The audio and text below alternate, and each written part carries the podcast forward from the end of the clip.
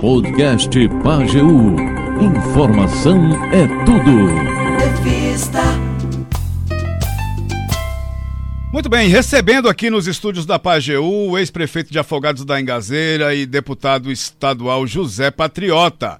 Vamos conversar com ele, pedir para ele fazer um balanço né, do seu, desses primeiros meses aí do seu mandato lá na Câmara Legislativa Estadual, saber dele quais são né, as suas ações e também as principais dificuldades encontradas até agora. E também, logicamente, vamos falar sobre política, que não pode deixar de falar. Né? Eu quero saber dele, vou perguntar para ele daqui a pouquinho como é que ele está vendo essa disputa pela vice do prefeito Sandrinho, que está rolando aqui dentro da Frente Popular de Afogados da Engazeira. Patriota, boa tarde, tudo bem? Boa tarde, André. Boa tarde, meu querido Toninho Medeiros. Estou ali revendo. É... Boa tarde aos ouvintes de maneira especial. Muito bem, Patriota, eu queria começar com você falando justamente sobre esses primeiros meses do seu mandato como deputado estadual. Como é que você tem visto? Quais são as suas ações é, que você tem conseguido ter êxito? Quais as principais dificuldades que você tem encontrado nestes primeiros meses de mandato como deputado estadual de Pernambuco? Primeiro, André, é me familiarizar, conhecer melhor o funcionamento da casa, como a gente fala, né? Entender que toda decisão na Assembleia é colegiada, não é individual. São 49 deputados. Mesmo numa comissão temática permanente, é, prevista no regimento interno, eu sou presidente de uma delas, é, as decisões são colegiadas. Você tem um poder maior ou menor de participação, mas no final o seu voto sozinho muitas vezes não resolve. Você pode desempatar uma votação dura, apertada claro que você pode propor determinadas pautas que não estão, é, que não são prioridade para uns, mas pode ser para o nosso mandato. Então faz diferença, mas você tem que entender e para isso precisa ter um bom relacionamento com os demais colegas, né? A dinâmica, o perfil de cada um. Então isso foi um, o primeiro mês, esses primeiros dias ainda estou aprendendo, né? Eu tenho que ter humildade. Muita gente diz, mas você é experiente, mas você é preparado, não precisa disso. Não, precisa sim. É um novo ambiente. Eu nunca fui deputado estadual, fui vereador lá atrás, aqui em Afogados. Mas são, guardam uma distância muito grande do que já ocorreu de lá para cá e também o tamanho, a dimensão, a responsabilidade do que é ser membro do Poder Legislativo Estadual. Feita essa primeira parte e começando a conhecer como já comecei, né? Naturalmente tem que aprender, conhecendo o perfil de cada um, é, criando e estabelecendo relações amistosas e, e, e, mais, mais camaradas, assim dizendo, né? De conhecer as pessoas, é que a gente vai então nos colocando a partir da nossa compreensão do que deve ser o mandato de deputado estadual. Então, nesse sentido, nós já produzimos, com membro da Comissão de Assuntos é, Municipais, nós fizemos uma série de, de ações, de atividades, né? fizemos várias reuniões, recebemos só na área de, de conflitos, de divisas, de limites de municípios, 94 processos que estavam lá um pouco paralisados de algum tempo. E nós, é, com duas audiências públicas, nesse período nós resolvemos 24 né, que é uma produção que vale por 10 anos do conjunto histórico da Assembleia. Mas não fui eu só. Claro que, como presidente, a gente deu uma dinâmica de entendimento, de acordo, de chamar os prefeitos para essa discussão, para esse debate, buscar o entendimento. A primeira tentativa é isso. Depois, a gente conseguimos celebrar isso, aí a gente é, pega as assinaturas, o de acordo dos prefeitos, dos representantes, e logo em seguida a gente vai preparar os projetos de lei para cada município de acordo aquilo que foi entendido e acordado para poder se transformar legalmente qual a divisa, qual é o limite daqueles municípios. Então nós esse trabalho ele é permanente, as audiências favoreceram isso, foram bastante participativas com o auditório o senador Sérgio Guerra lotado e foi muito interessante. Inauguramos uma forma nova, diferente, metodologicamente falando, participativamente é, de resolver parte do problema. Claro que tem conflitos que a gente já imagina que não vai ter acordo. Você tem uma ideia, tem um conflito entre Pombos e, e, e Vitória de Santo Antão, E tem uma fábrica que está mesmo nessa, nessa disputa do limite. Né? Ela tem 80 milhões depositados em conta, esperando para saber para quem vai passar, se para Pomos ou para Vitória, né? porque entra ali no Parque Industrial. Então é algo de muita relevância. Tem conflito entre Caruaru e Toritama, tem lugar que tem três, quatro conflitos. Então nós já colocamos na pauta aqueles que estão mais com mais possibilidade de diálogo. Isso a gente estabeleceu com a presença e a convocação, o convite a todos e selecionamos 50 como meta inicial para a gente resolver. Então, 24 eu estou muito feliz e todos nós, do ponto de vista, esses municípios também que aguardavam a definição. Alguns aqui da região, inclusive, Afogados e Guaraci, Afogados Tabira, Afogados é, Solidão e Tabira, Tabira e, Engazeira, tem um conjunto igual, então, de, de limites que ainda estão pendentes. Né? Agora mesmo recebi uma mensagem é porque tem um muito forte entre Calumbi e Serra Talhada, que chegou agora a notícia, Serra Talhada aceitando fazer o acordo com Calumbi, porque isso é dentro de um povoado, de um distrito, que na primeira audiência não houve acordo. Uhum. Entenda? Depois de superado isso, a gente tem as outras etapas, temos limites, um, umas, umas, umas divisas muito complicadas com os estados vizinhos, nós temos problema com a Paraíba, problema com o Ceará, lá na Chapada do Araripe, com Alagoas, é, de, lá no município de Águas Belas, com o município vizinho de Alagoas. Já estamos conversando com as, as Assembleias Legislativas dos outros estados e também com a Câmara Federal, que tem uma subcomissão cuidando de limites, porque aí, quando se trata de limite interestadual, é preciso que a Câmara dos Deputados também entre em ação integrada com as Assembleias Legislativas. Essa é uma das partes, mas nós já tivemos a possibilidade de analisar 89 proposições dentro da comissão de, de, de assuntos. Proposições significam indica, indicações, requerimentos, projetos de lei, né? A, aprovamos aí em torno de 15 projetos de lei aprovados, de lei ordinária aprovados. Né? Fizemos cinco grandes reuniões ordinárias, três grandes audiências públicas, uma delas, uma delas foi sobre mobilidade no Grande Recife, o trânsito, nós chamamos o metrô, chamamos representante da, das empresas, chamamos prefeitura, foi um grande debate, né? E a gente viu que só para dar uma arrumadinha, né, uma estabilizada no trânsito, é, só o metrô precisa de 2 bilhões, sem ampliar uma perna, né, na área norte, que é um projeto que estava. Mas aí quando você bota 4 ou 5 milhões para fazer o, o, o, aquele anel em volta do, do Recife, tirar o trânsito da BR-101 para fora. Aí você chega em 20 bilhões ligeiro de investimentos, você tem ideia do tamanho dos problemas, a parada dos ônibus, a demora, a superlotação, aquilo que é matéria da Globo todo dia, praticamente a Globo cobre essa questão do transporte público. Então nós estamos tocando dentro da comissão, além disso tem a produção, a produtividade que nós mesmos nos apresentamos, um conjunto de projetos de lei, de proposições, né, de, de 84 projetos. Nós apresentamos seis projetos muito importantes, um deles sobre o IPVA, para reduzir o, o, essa, esse desequilíbrio. Nós pesquisamos o Brasil todo, André. Qual é a situação do IPVA? E Pernambuco realmente está tá num desequilíbrio muito grande, desalinhado. Uhum. Por isso muita gente está indo matricular carro na Paraíba, no Rio Grande, do, Rio Grande Norte. do Norte. Isso o Estado e o município está perdendo. 50% Justamente. dessa receita do PVA é do município. Então, se eu tiro o meu carro e boto para matricular lá na Paraíba, estou transferindo meu, o dinheiro do meu Estado e do meu município para lá. Agora, é preciso que o Estado também reveja isso. Aí nós apresentamos um projeto de lei muito importante, está né? Tá em tramitação, nós estamos discutindo com a Secretaria da Fazenda, já tivemos conversando, ele também tem umas ideias. Se a gente chegar a um comum acordo, melhor ainda. Né? Assembleia e, e Poder Executivo importante, mas é preciso adequar. Né? Inclusive, no meu projeto, a gente retira de janeiro e vai jogando mais para frente a primeira parcela, porque janeiro é sobrecarregado de conta para os pais de família, para as mães. Então a gente está mudando essa data e está alongando esse pagamento para que facilite a vida das pessoas e reduzindo.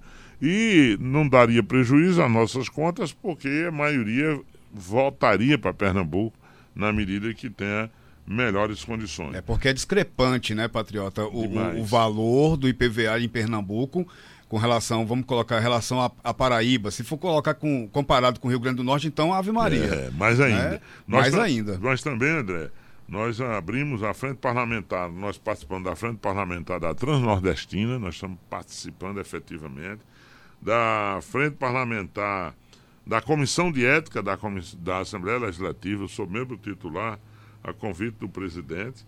Nós atuamos apresentando projeto de lei sobre, sobre a questão do deficiente, né? isso é fundamental, da pessoa deficiente, com deficiência. É, nós apresentamos uma lei, já foi aprovada e sancionada, publicada, criando é, como a, a, nossa Expoagro, colocando ela como permanente né, no, no, calendário de eventos do Estado. Assim também apresentamos para a Missa do Poeta, incluindo o calendário oficial lá de Itabira também, que uma lei estadual é mais difícil de você desmanchar. Nós fizemos também emenda à Constituição. Tem uma série de coisas. Todas as, as estradas da região nós mapeamos e mandamos é, para o governo do Estado tomar as providências. Aprovamos um, um acordo de empréstimo de 3 bilhões e 400 milhões. Foi um, voto difícil, mas eu optei dar essa confiança à governadora no sentido de não depois vir dizer que não tem dinheiro para a estrada, não tem dinheiro para abastecimento, né? e não é pouco dinheiro, 3 bi 400 milhões. Né? Eu votei é, favorável e aquilo que é favorável para o povo, meu mandato está à disposição, assim como nós estamos também atuando na questão da cadeia produtiva da construção civil, porque chegou a paralisar de Serra Talhada a Itapetim e há um índice de empregabilidade muito grande. Nós não temos o direito né, de paralisar uma atividade dessa, como foi parada 10 dias. É o pedreiro, é o servente, é o comerciante de materiais de, de hidráulica, de elétrica, é o engenheiro civil, é o arquiteto, é o cara que tem a máquina para alugar, para limpar o terreno. Todo mundo ganha com a construção civil. Em todo lugar tem pedreiro e servente trabalhando e esse dinheiro toda semana está girando, dinamizando a economia local. Então, nós encabeçamos essa, essa luta, estamos apoiando e fizemos reuniões em Triunfo, São José do Egito, Tabira, Afogada em Gazeira. A mobilização está muito bem feita. Tem uma cooperativa agora sendo fundada, já houveram várias reuniões. E olha que coisa tão boa. É, nós juntamos de Serra e Tapetim, todos os municípios participando estão na diretoria. E essa cooperativa é quem vai tirar a licença ambiental, a licença e a autorização para poder retirar a areia de uma maneira e fazer o manejo ambiental sustentável, porque nós corremos o risco de uma grande empresa ganhar a outorga, tirar a licença e todo mundo ficar de mão estendida pedindo é, e comprando caro o acesso à areia e sem areia não tem condição, não uhum. tem movimento. Então, eu entrei de cabeça nessa frente, nessa luta e estou muito confiante que vamos sair vitoriosos para que a cooperativa tenha a licença, atenda os seus associados e bote um preço justo para todos e a cadeia produtiva siga em frente, fugindo da, da ilegalidade também, porque retirar sem licença também não está legal. Muito bem. Vamos lá, Patriota, tem gente participando aqui, ou, ou amigos e amigas ouvintes. Gonzaga Brito, uh, do sítio Encruzilhada, tá fazendo uma pergunta para o senhor. Vamos ouvir. Boa tarde, patriota, deputado patriota. Boa tarde, André Luiz, boa tarde. Eu queria fazer uma pergunta o seguinte. É, patriota, por que o deputado é, escolheu ou combinou com o Sadir para que votasse no candidato e numa candidata e ele, votasse na outra candidata? Se não, houve um racha entre vocês dois para que isso pudesse acontecer, patriota. E outra pergunta, só para lembrar que, que o, o, o, o, patriota, na condição de deputado, tem em mente de projeto para afogado da Encaseira? Boa tarde. Boa tarde, amigo. Patriota. É, boa tarde, Gonzaga. Um prazer voltar a falar contigo. Te conheço bem, tá? Tu me conhece também. Deixa eu te dizer, Gonzaga. É, primeiro, é, não houve uma combinação, houve uma opção diferente. E também não houve racha. Né? O racha é uma coisa, é uma separação. O racha é uma separação, algo está quebrado. Nós não quebramos a relação, mas naquele momento não foi possível ter o mesmo entendimento. Meu candidato a governador foi Danilo Cabral, do meu partido. A população entendeu naquele momento de Pernambuco que não queria mais que o PSB, que Danilo ganhasse. E quem ganhou a eleição, é, mediante quatro candidatos fortes que estavam disputando, Miguel, Marília, Raquel e Danilo, né, foi quem foi para o segundo turno foi Marília e, e Raquel. Então, nesse momento, eu fiz uma opção e o partido liberou todo mundo, não é? E Sandrinho fez a dele. E isso ocorreu normalmente, não fiz nem campanha, não é? E o nosso grupo de apoio para deputado no Pajeú, e aí não é só afogados, eu tenho que ouvir todas as bases, é, também tinha essa mesma situação. Foram liberados, fiz uma reunião com todo mundo para poder me posicionar e aí uma parte disso nós vamos votar em, em, em Raquel, outra parte vamos votar em Marília. E me pediram para marcar uma reunião para eles participarem. Então os que foram para Raquel, eu liguei para Raquel e fiz uma, marcamos uma agenda e o grupo foi lá discutir com ela. E outro grupo foi votar em Marília, pediu que eu marcasse também. Eu me relaciono bem com todo mundo, marquei. As reuniões aconteceram. É, Raquel Lira venceu a eleição, sempre tive ótimas relações de de respeito e de convivência com ela em todas as em toda a minha vida, com ela, com o pai dela, com todos, enfim. E foi o que aconteceu. Então, tanto é que a votação aqui em Afogados foi uma votação relativamente apertada. Mas isso não aparta, não quebra um elo, não separa, não estabelece um rompimento entre a, dentro da Frente Popular. Agora, nós somos democratas ou não somos? Temos tolerância ou não temos tolerância? Não é terra de coronel. Quer dizer, cada um tem o direito, a liberdade de pontualmente ter uma divergência pontual, passageira, né? E foi o que aconteceu. Né? Eu não consegui convencê-lo, ele também não me convenceu. Então, mas isso não nos afasta, não tira o respeito, não deixa de ser do mesmo time, do mesmo grupo, com o mesmo pensamento de transformar a sociedade. Quanto a ter projetos para afogados, é, quem faz legislação, a gente tem que entender bem as atribuições dos poderes.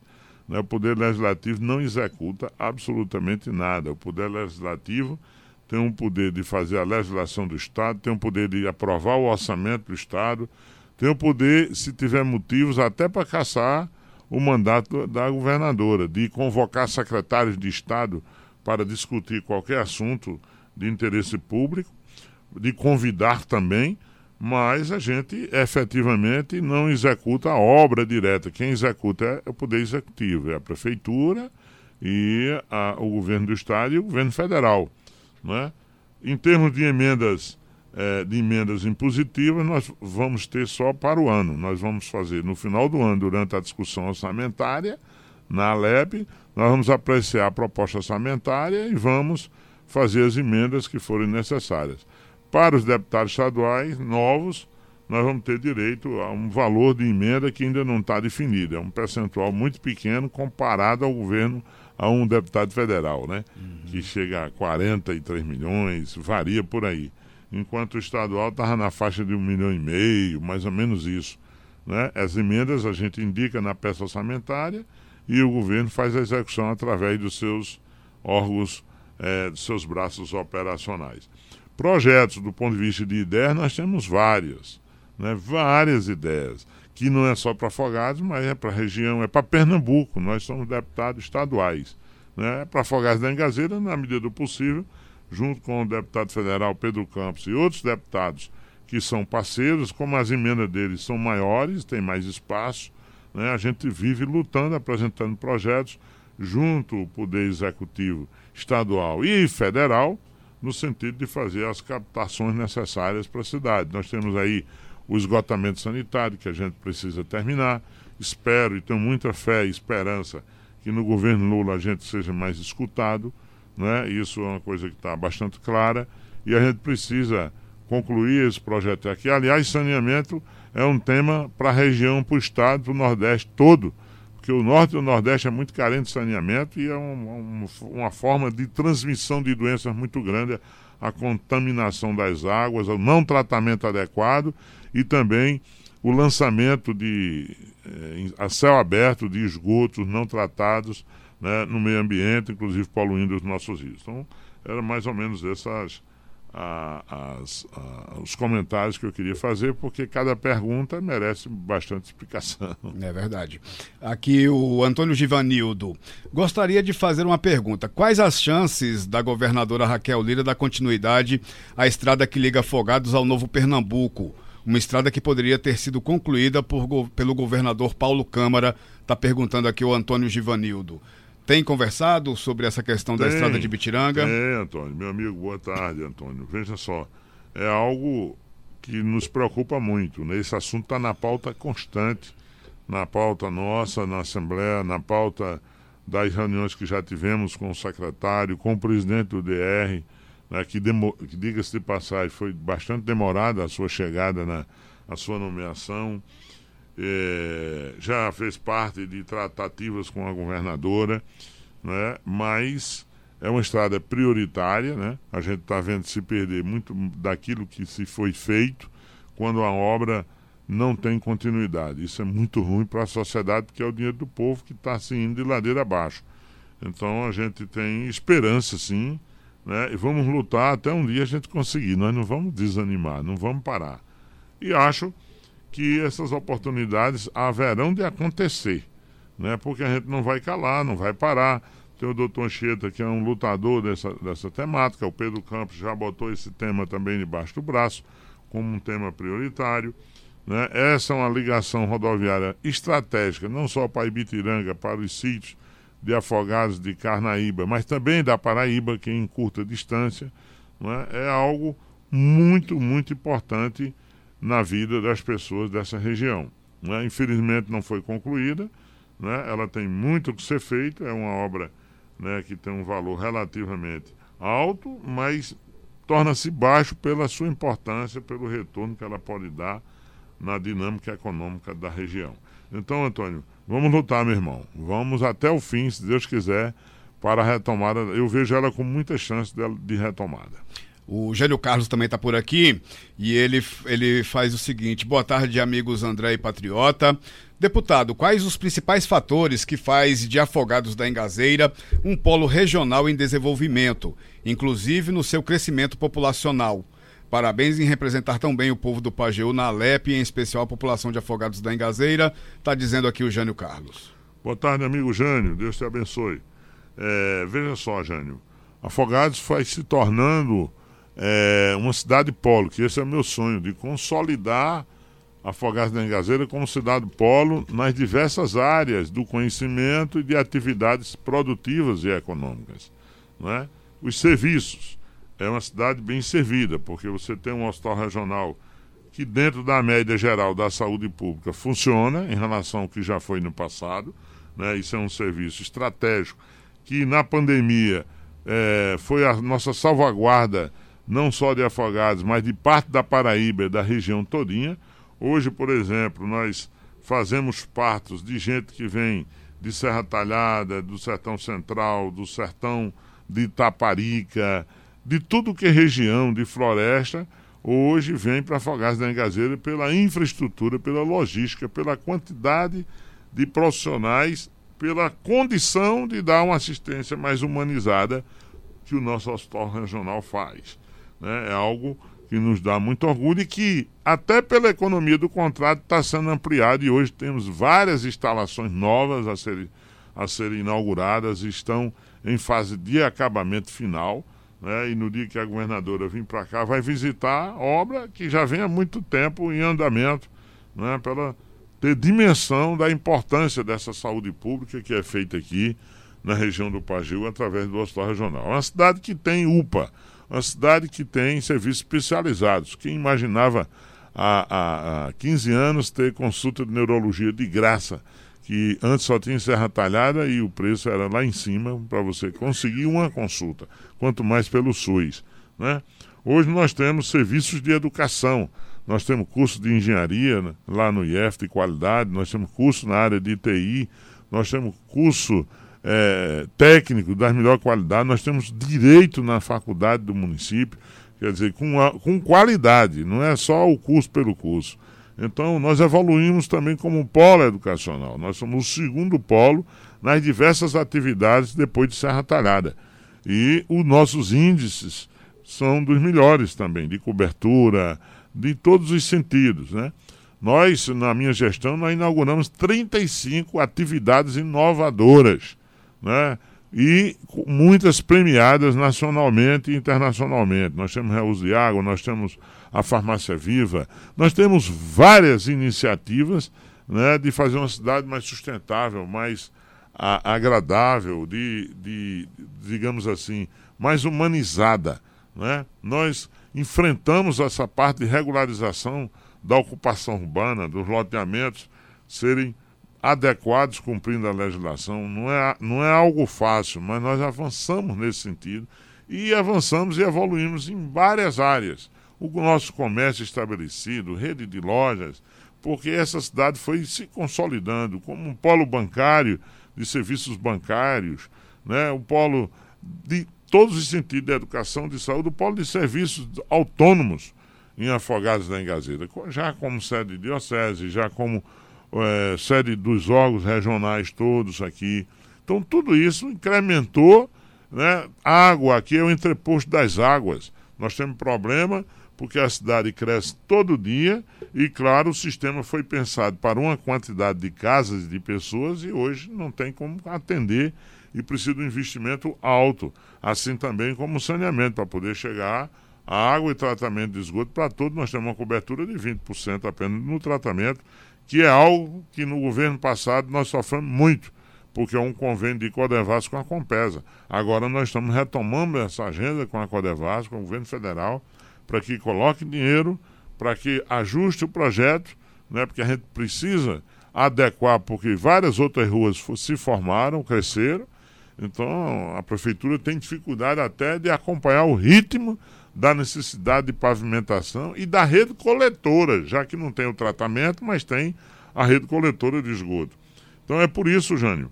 E também uma cidade pacata, uma cidade acolhedora, né? Quem chega aqui é bem recebido, é bem tratado, e o cara vem fazer um trabalho, termina se apaixonando e ficando. Nós temos todos os serviços. Então, o PAGEU como um todo tem desenvolvido, tem crescido. Depois de Serra, você tem uma Triunfo, que é um colosso, é uma maravilha. Você tem a Tabira, que é um centro industrial e comercial de grande porte, que puxa muito da Paraíba ali para Tabira, a parte econômica de desenvolvimento. Tem um setor industrial tão forte, enquanto isso a Federação da Indústria não sabia. Só agora que nós levamos a CDL lá, que diga-se de passagem, as CDLs têm ajudado muito, Serra Talhada, Afogados, Tabira, São José do Egito, tem, tem pessoas com visão de empreendimento, de juntar o setor para que e a gente trabalhando para ver se o, o, serviço público não atrapalha o empreendedorismo para gerar oportunidade. Né? Então, a criatividade, as feiras, né? eu fiz, realizamos aqui cinco feiras de, de, de empreendedorismo, agora já se cresceu tanto que o setor de construção civil se desmembrou. Fez então, uma feira só para ela. Só para ela, meu amigo. Então isso é grande. Tabira vai, fazer, vai fazer a segunda FENET agora né? Já vai lançar dia 21 a segunda, bem estruturada, participando todo mundo, independente de partido. Então essa visão é uma visão que ajuda a crescer. Nós temos muitos potenciais na região e tem espaço para todos. Né? São José do Egito, como micropolo ali também, tem um papel estratégico importante, Itapetinha, as cidades ali que têm crescido bastante. Então, é, nos interessa, eu tive 80% dos votos no Pajeú. Eu tenho um compromisso com Pernambuco, mas o Pajeú tem esse carinho mais próximo, de mais para que a gente possa ajudar. E não estou lá só para defender Afogados, mas o Pajeú como todo, a nossa cultura é, é, extraordinária. Tem hora que eu falo tão apaixonado, né? E isso a gente tem que manter a chama acesa. Ontem, na abertura da Expo Agro, que coisa linda a abertura, a, a, a dramatização né, do grupo de jovens falando sobre história, falando sobre né, com arte, contando a realidade da vida, recuperando, resgatando, para que a juventude seja bem informada e a gente possa formar cabeças e mentes com uma visão de futuro adequada, né, de crescimento e cada vez mais o povo cobrando resultado. Para isso, as gestões, os gestores, os representantes precisam estar se preparando. e formando novos jovens para que possam entrar na política para fazer a boa política. Não faz vergonha a ninguém ser político, né? com decência, com respeito, né? com postura democrática, de ouvir a diferença, de encarar as críticas. Por isso, quando eu vou nas rádios, nos debates, eu deixo muito à vontade. As pessoas não precisam concordar comigo em tudo, não é? mas a gente dialogando, 80%, quem sabe a gente não se entende, porque queremos o bem da humanidade. Né? Existe divergência? Existe pensamento diferente. Né? Se chega uma pessoa e diz para mim que a ciência não vale nada, eu não posso concordar, mas eu respeito.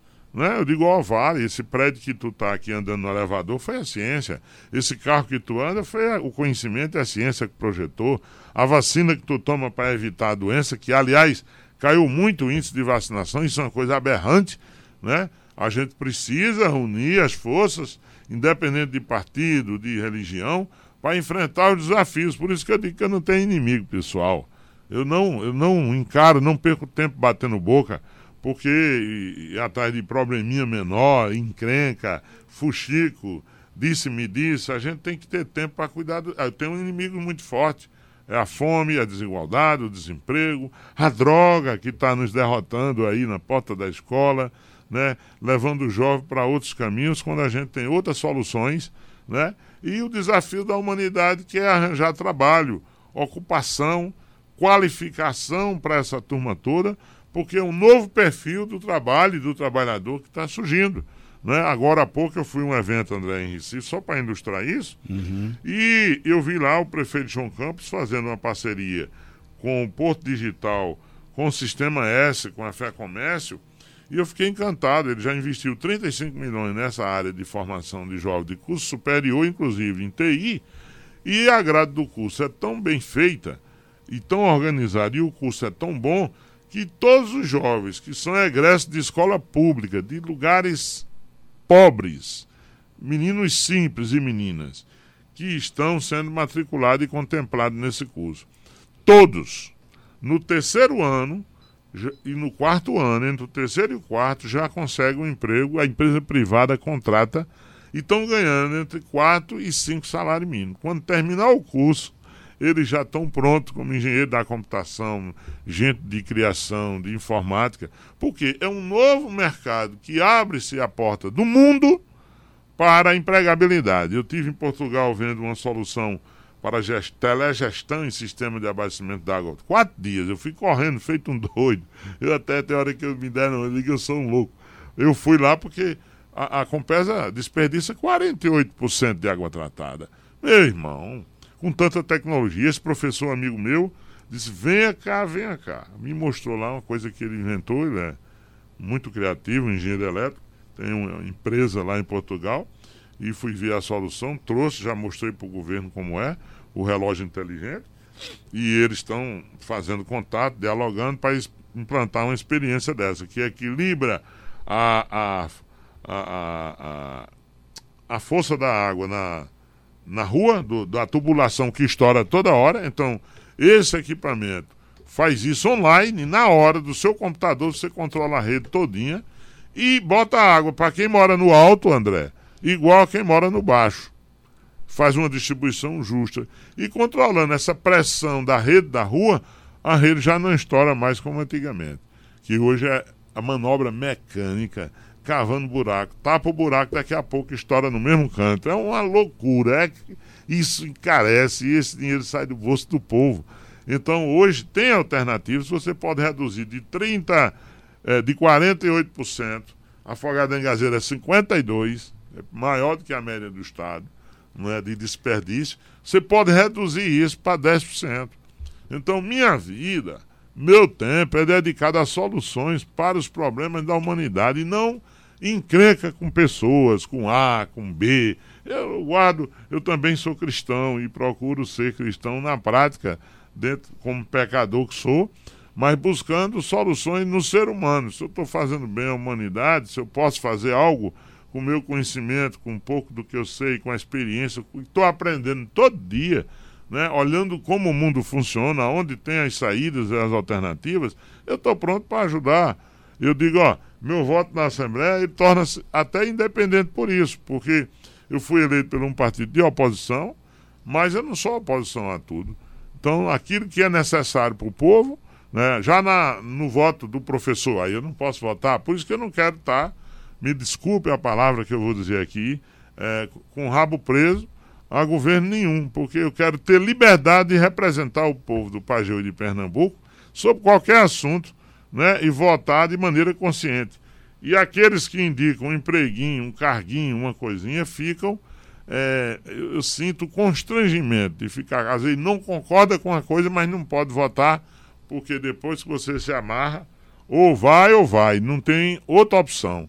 Agora mesmo a Compesa vai passar por um momento difícil, foi demitido 320 engenheiros, a justiça mandou voltar, mas vão terminar saindo. Então é uma luta pesada, difícil. Né? Eu não posso imaginar como vai ficar as tarifas da Compesa. Não sei. Então, é, é, vai ser uma empresa privada que vai se dar a concessão. Fala-se que até 2032. Então, demite, tira todo mundo para a empresa botar o povo dela, quem ela quiser seus empregados do seu jeito de fazer. E a tarifa da água? E o esgoto? Como vai ser? E o pobre, que não pode pagar? Vai ter tarifa social do mesmo jeito? E quando chegar isso na Assembleia, eu vou garantir que eu vou aprovar isso de todo jeito? Não. vou fazer emenda, eu vou ajustar, eu vou estudar, eu vou ouvir o povo, para poder ter o meu voto naquele projeto ou não, ou emendá-lo. Então é isso, por isso que eu fiz um esforço enorme para ver se havia algum acordo entre o governo e os professores, infelizmente o governo puxou a corda, esticou demais, negociou com não sua base, diálogo, né? não abriu para o diálogo. Eu, eu digo, bem, já que chegou essa situação, a gente tinha propostas que dava para fazer o entendimento. Mas quando não tem disposição de diálogo, fica muito difícil sem você sentar com o outro para ver a que entendimento chega. Aí eu digo, bem, já que chegou para votar, o meu lado é isso aqui eu votei com os professores. Ah, patrota, vai perder. Eu digo, não tem problema, eu posso até votar só, mas eu estou consciente do meu voto. Gostaria que não chegasse aquilo. Fizemos de tudo, né? Regimental, apelamos, aí demorou bastante o projeto, porque nós fizemos algumas estratégias para poder não votar logo, né? E isso o regimento nos permite, para poder retardar, e o retardar era forçando a barra por outro lado para ver se chegava a um bom entendimento. Né? Se tinha, além do piso para aqueles que estavam chegando, aqueles que estão há 20 anos, já são mestres, até doutor. Teve professor que me mostrou, disse, ó, patriota, eu vou ganhar agora 200 reais, eu estou com 15 anos de estado, eu tenho tantos cursos, eu vou ganhar 200 reais a mais do que quem está chegando agora. Eu digo, não, é justa a sua luta. Agora, vamos ver se a gente faz o diálogo aqui. E não houve, nem de um lado, quer dizer, do, do lado dos professores, até que eles queriam fazer entendimento né? nem sequer a reposição da inflação, é, é, a vinculação disso em função do crescimento da receita, algo que desse esperança. Mas nem no prazo, meu amigo. Bateu o pé e... Bateu o pé. Aí não, aí Zé Patriota tem que estar tá livre para voltar com sua consciência, com sua história. Foi o que eu fiz. Uhum. Ah, o Daniel lá do sítio Lagedo está fazendo a seguinte pergunta, deputado. Ah, o que você pode fazer para trazer um perito para a agência do INSS, ah, visto que a agência daqui não tem um perito para atender as perícias? Está perguntando o Daniel lá do sítio Lagedo. Oi, Daniel, boa tarde, meu amigo. Boa pergunta, né? É algo que nos incomoda muito. A pessoa está doente, precisa comprovar com o laudo da perícia do perito, que é funcionário concursado do INSS, isso tinha que haver uma alteração. A minha sugestão era que credenciasse profissionais ou uma junta médica para fazer avaliação, porque quem tem a obrigação de disponibilizar é o INSS. Os médicos pediram demissão, se aposentaram, esvaziou tudo. Né? Os salários também não motivam. Tem uma série de fatores. E tá essa agonia. As prefeituras vivem os prefeitos desesperados que toda hora tem que fornecer carro para Recife, para Paraíba, para Campina Grande, para não sei para onde, porque aqui no interior, principalmente, é mais desprovido, né? E eles não querem vir, é uma categoria é, mais complicada de lidar no dia a dia, digamos. Então, o que eu posso é continuar denunciando, cobrando do governo federal né, esse posicionamento eu vejo que o deputado Carlos Veras tem lutado, mas é insuficiente fazer, vir um perito uma vez ou outra, fazer uma parte. Fazer um tirão. Ajuda, mas não. A mas quantidade resolve, de né? represamento é um absurdo no Brasil todo. Então, o INSS está tá sinalizando o concurso público para essa área. Né? Vamos pedir a Deus que tenha muitos médicos interessados, que concorram, que passem. Agora, isso é um processo que demora. Qual é o problema? Você tem uma doença, André, que Deus o livre, e você entra com um pedido de benefício. Muitas vezes, já não, quando o médico chega a hora da perícia, já não está mais daquele jeito, porque a pessoa está tomando remédio.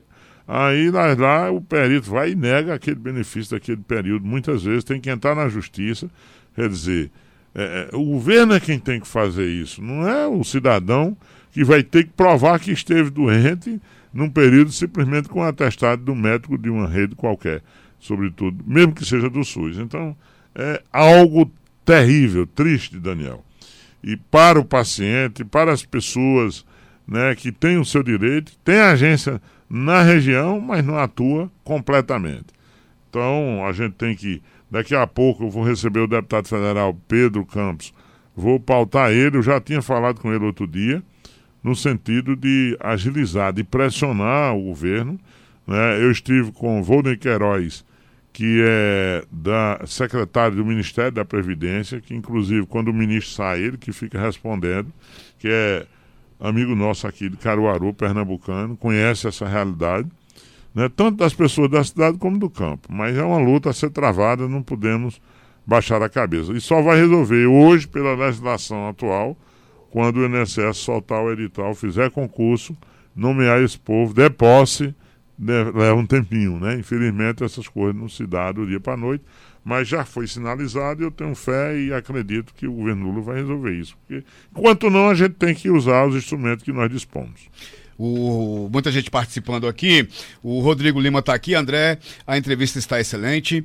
Patriota é um político habilidoso, homem de diálogo e um gestor competente. Um orgulho para Afogados e para o Pajeú. Transmita aí o meu abraço afetuoso, está dizendo o Rodrigo abraço, Lima. Abraço, Rodrigo. Doutor Roberto Vicente. Boa tarde, André. Boa tarde, é, deputado Patriota. Ô, Patriota, é, eu gostaria de saber, você que vive lá em Recife, na Assembleia, existe uma previsão de quando a governadora vai começar a melhorar a malha rodoviária, porque ninguém aguenta mais andar para Tabira. Eu que ando muito para Paraíba, para Monteiro, ninguém tra trafega mais entre Sertânia e Pernambuquinho. Existe uma previsão do governo para o início dessas obras. Obrigado e um abraço. Boa, boa tarde, meu caro Roberto Vicente, médico aí, está sempre servindo o povo. Meu irmão, essa é uma pauta permanente. Primeiro, as obras paralisadas, né? porque essa retomada é fundamental. Quando o governo faz conta, eu já tive tanto com a, o Evandro Avelar como o presidente do DR, o novo, ele disse que a conta é maior do que o dinheiro disponível. Ó, 900 milhões foi tomado emprestado ao Banco Brasil e nós, deputados da Assembleia, e no meu caso, votei favorável a isso. Tá? 900 milhões, que é só para rodovia. Esse dinheiro já está sendo internalizado nos cofres do Estado. Então, vem a parte de projetos e de licitação. No meu entender, é, é o prazo de licitação de novo, porque grande parte dos contratos que estavam em vigor, a governadora suspendeu os contratos. Então, isso, de forma genérica, é ruim. Algum outro contrato que ela deu continuidade. O ideal é que ela está na porta de tomar uma decisão maior em função disso. O que é que vai fazer com as maiorias e anunciar as prioridades. Quando eu estive conversando com ela, que ela me chamou no palácio, conversando mais de duas horas, e a gente colocou todas essas prioridades aqui do Pajeú, do Pernambuco e do Pajeú, coloquei as minhas preocupações, desde o programa do lei, tá, tudo que você possa imaginar.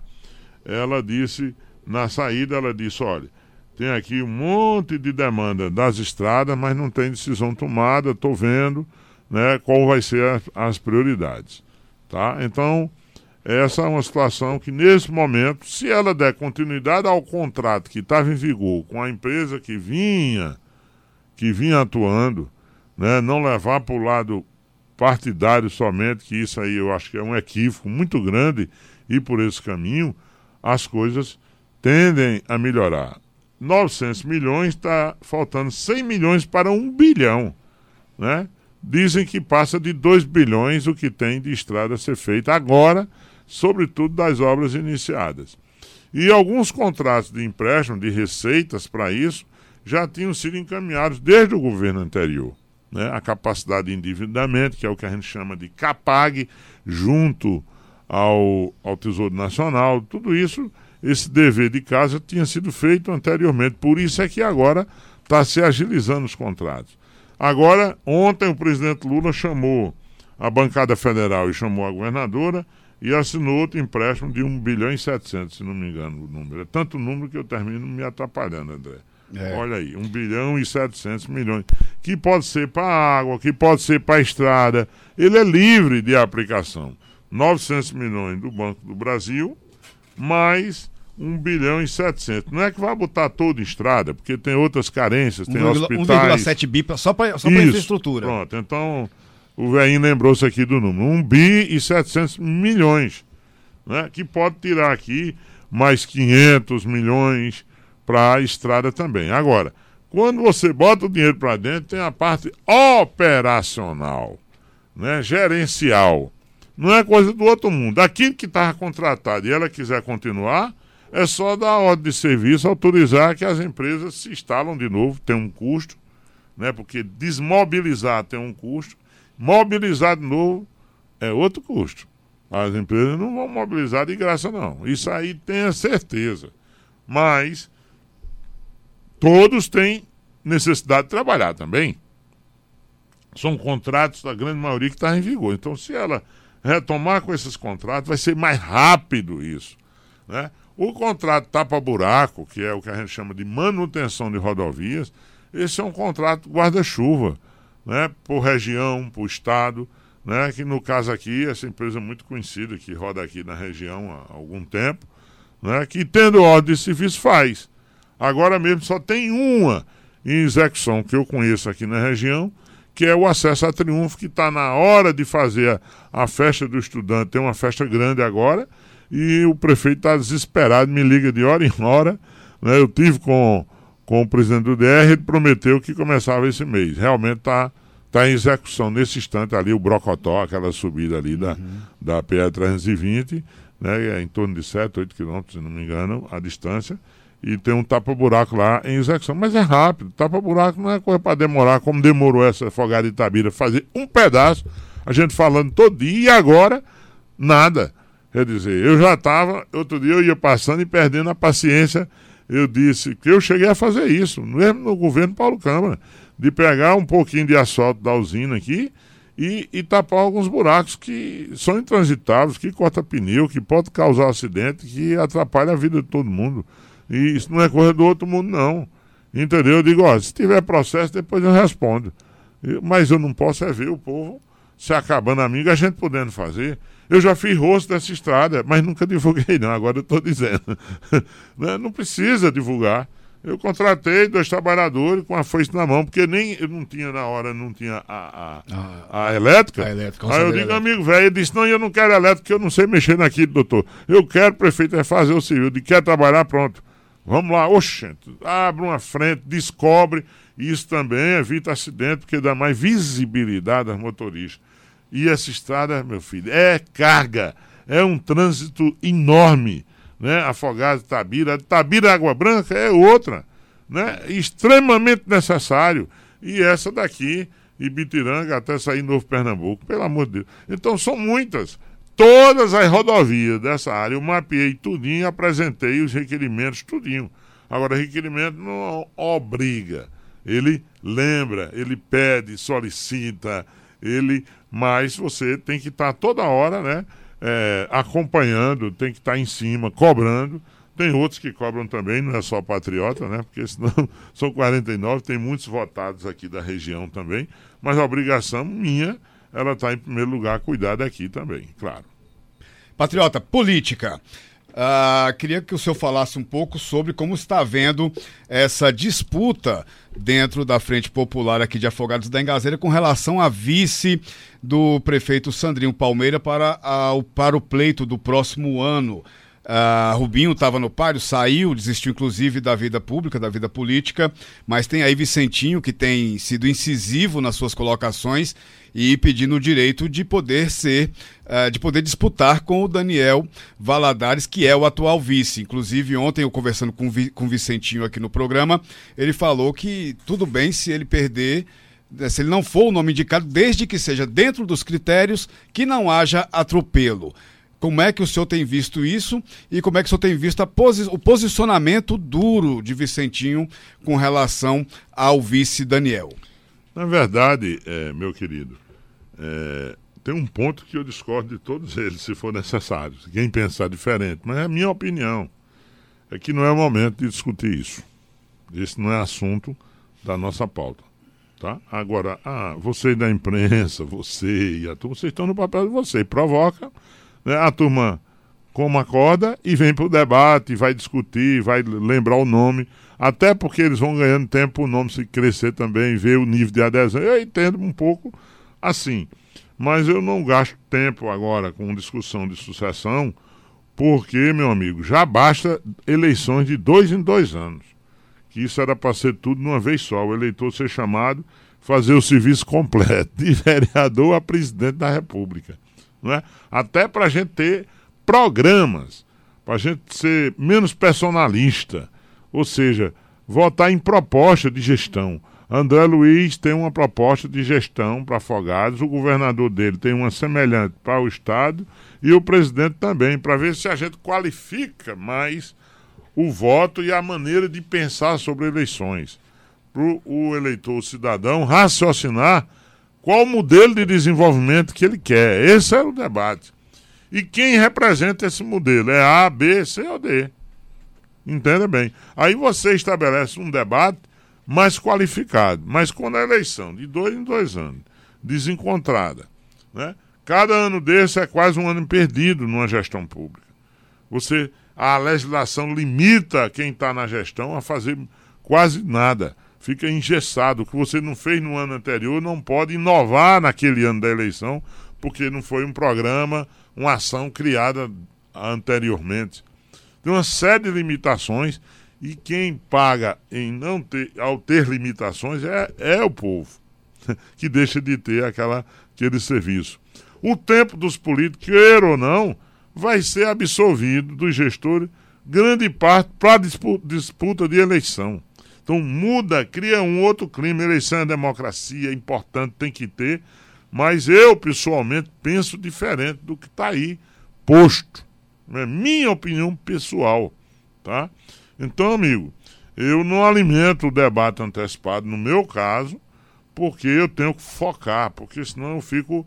Né, eu deixo de cuidar do principal, vou cuidar dos atalhos. É como se eu estivesse construindo uma estrada larga, estruturada, é, sinalizada e começar a andar por as varedas. Abre uma vareda ali, abre uma estradinha ali, eu taco lá uma vicinal e sai da estrada principal, que é a governança, que são os problemas estruturais que afetam a população. Isso não enche barriga agora, não ajuda. Claro que o processo democrático permite que você debata tudo todo tempo, toda hora, que os partidos estão em funcionamento. Mas você não pode concentrar energia, desperdiçar tempo só nesse debate eleitoral, senão ele invade, ele é muito contaminante. Ele é um debate emocionante, que empolga as pessoas. Entenda bem o raciocínio. Né? Não sou eu que vou jamais é, botar limite nisso ou naquilo. Então, eu, pessoalmente, evito fazer esse debate. Quem chega no pé do vidro, ó, oh, fulano disse isso, disse aquilo, por educação, eu escuto, trato com respeito. Mas você me provocou de alguma forma que termina eu entrando na discussão, porque era para eu encerrar aqui e dizer, diga outra pergunta, que essa já foi. Mas para não dizer, para não falar que eu não disse nada, é, é costumeiro na Frente Popular todo e qualquer leitor, quanto mais um vereador, quanto mais o próprio vice-prefeito, o prefeito, que quiser colocar seu nome para ser analisado na Frente Popular, eu defendo que seja analisado Se vai ser, é outra conversa, né? Mas se André Luiz, o cidadão vota, tá com as obrigações em dias, claro que ele vai ter que se filiar a um partido, né? Porque sem partido ninguém disputa nada. E diz eu quero porque eu tenho proposta tal, eu tenho críticas assim, acho que assim é melhor, eu quero melhorar, eu quero inovar, eu quero contribuir com minha cidade. Puxa vida, é bonito. Nós já tivemos sete pré-candidatos para ser vice aqui, para ser meu vice, inclusive, na segunda eleição. Já tivemos eleição da gente pelejar e ninguém querer ser o vice na própria Frente Popular. Foi uma eleição que eu tive que deixar de ser vereador, porque eu tinha um mandato mais ou menos encaminhado, né, uma eleição bem organizada, e ninguém, ninguém quis ser vice.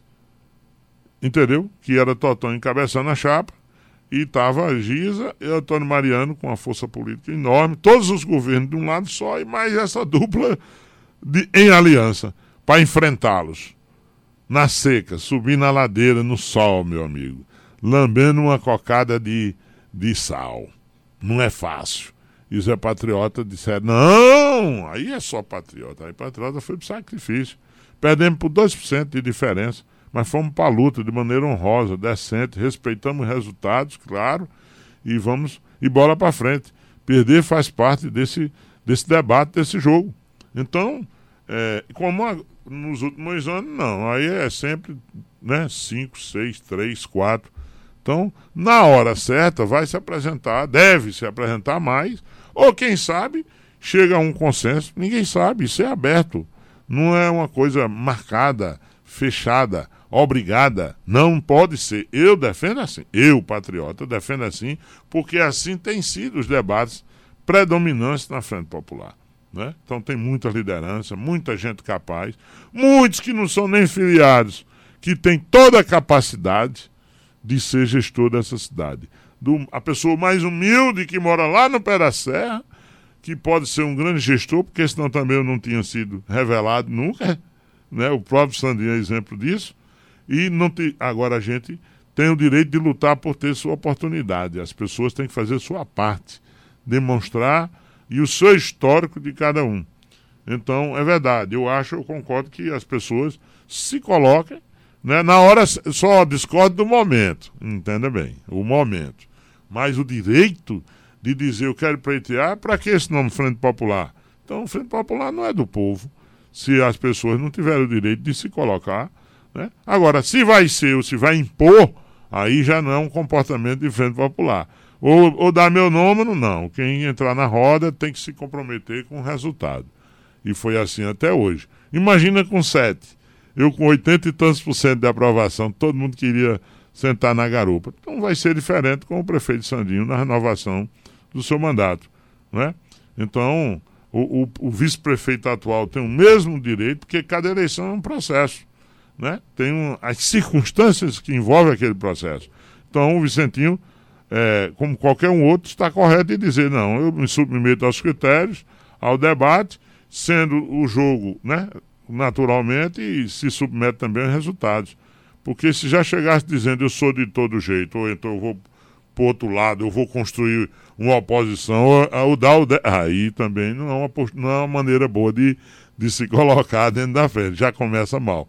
Né? Mas eu acho que é por aí, todos têm essa, essa oportunidade. Né? Por isso que tem uma frente de partidos diferentes, pessoas que têm até comportamentos diferentes, mas nós não somos segregadores nós devemos ser tolerantes com as diferenças também, porque isso hoje está presente dentro de casa, na cozinha da gente, pai, filho, esposa, dentro de uma família que tem opiniões diferentes, mas não deixa de ser família. É assim a Frente Popular. Patriota, quero agradecer a sua presença aqui nos estúdios da Pajeú, aqui no programa A Tarde é Sua. Muito obrigado. Muito obrigado a você, André, aos ouvintes. Eu sei que chegaram inúmeras mensagens e perguntas eu gostaria de responder um a um, mas aqui é uma emissora de rádio que já dá espaço para todas as pessoas manifestarem seu pensamento. Obrigado à direção da rádio, a você. Parabéns, né? Porque a Rádio Pajeu, a parte da tarde, como as outras emissoras, tem às vezes uma queda, mas eu estou sentindo que aqui na tarde está é quente. A cada dia, não é a tarde é sua, a tarde é quente. Né, e, e a população, a audiência é muito boa. E para isso é que essa, esse instrumento de comunicação rádio, sobretudo a PAGEU, que é diferenciada, né, que transforma, que ajuda a formar gente, formar pessoas, porque pela educação e a boa informação, fora o fake news, né, que faz o cidadão crescer com grandiosidade, crescer melhorando, avançando, é, qualificando. Muito obrigado, um abraço a todos e boa tarde.